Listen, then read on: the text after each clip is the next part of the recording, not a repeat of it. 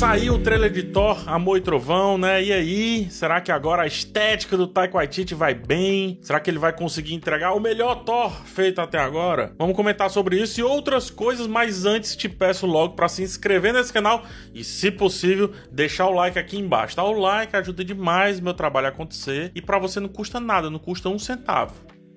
Nada. Então vamos lá de Guns N' Roses, digo, de Thor, Love and Thunder. Eu não gosto de Thor Ragnarok.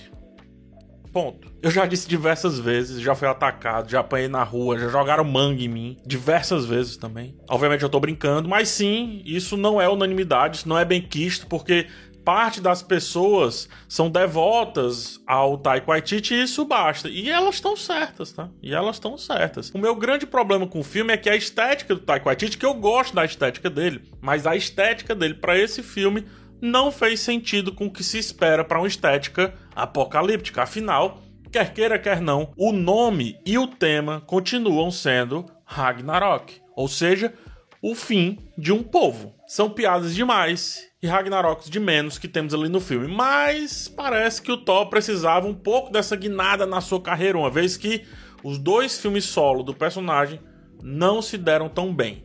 Em contrapartida, Thor é um personagem muito adorado, inclusive por mim. Principalmente quando está em grupo, quando está ali nos Vingadores, quando aparece destruindo tudo e resolvendo uma parada lá em Wakanda, e também quando seu irmão se mostra várias vezes porque é um dos melhores personagens do MCU como um todo. Pegue todas as minhas críticas a Ragnarok. Pegue tudo que eu falei de ruim com relação ao tom que se espera de um filme sobre o fim de um povo. Agora você retira isso espreme e o que sobra, Taika Waititi em Thor, Amor e Trovão, podendo ser então completamente livre, sem qualquer peso, sem qualquer fardo que qualquer nome possa trazer com relação ao título do filme.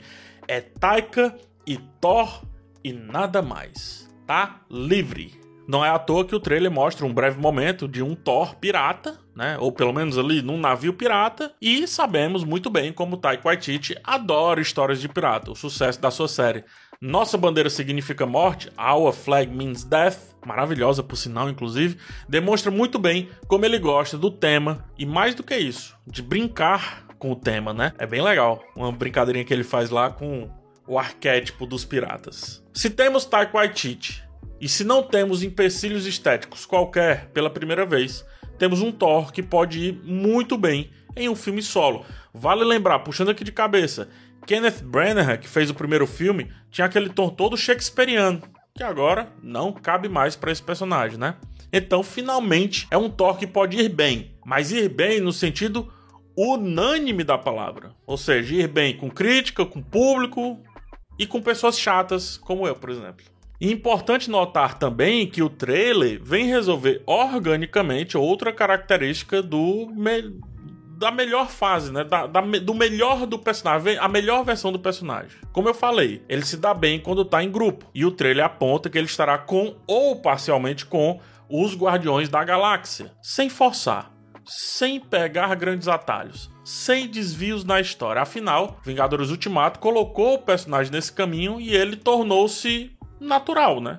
É super tranquilo pedir que o Thor esteja com, no caso aí, os Guardiões da Galáxia. Dividir tela com Star-Lord e como o trailer vende, dividir caminhos com Star-Lord será muito interessante para que o Taika Waititi consiga entregar humor, que eu acho que não coube lá no Ragnarok, como eu falei, mas agora cabe. Grupo, que também não cabia tanto no Ragnarok, era uma história dele ali, mas agora cabe e, obviamente, todo o seu deboche para com qualquer coisa que ele costuma tratar no cinema ou na TV. Ou seja, a equação perfeita. O deboche também não cabia lá no Ragnarok. Agora cabe. Tá perfeito o negócio. Tá pavimentado o caminho. Se isso vai se tornar um excelente filme, aí são outros 500 e só saberemos na semana do dia 7 de julho. Até lá, nos cabe especular e escutar um pouco mais de Sweet Child of Mine, né, do Guns N' Roses. O que vale dizer mais uma vez que eu não sei se eu gostei mais do trailer ou da música. Ultimamente, assim, tá sendo impossível fazer essa separação.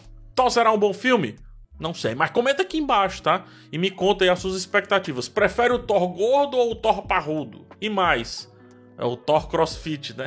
Thor Crossfiteiro. E mais, comenta aqui também sobre a surpresa que você teve ao ver o shape da Natalie Portman. A bicha tá forte, viu? Mais bruta que só ela. Deixo também outra pergunta, né? Em uma luta entre Lady Thor, a Jane Foster, e a Juma Marruá de Pantanal, quem ganha? Me conta aqui, vai. É isso, quero ouvir vocês. Bom trailer, boas impressões, primeiras impressões, boas expectativas também e que venha mais coisa até a estreia pra gente comentar um pouco mais. Até lá, um forte abraço e tchau!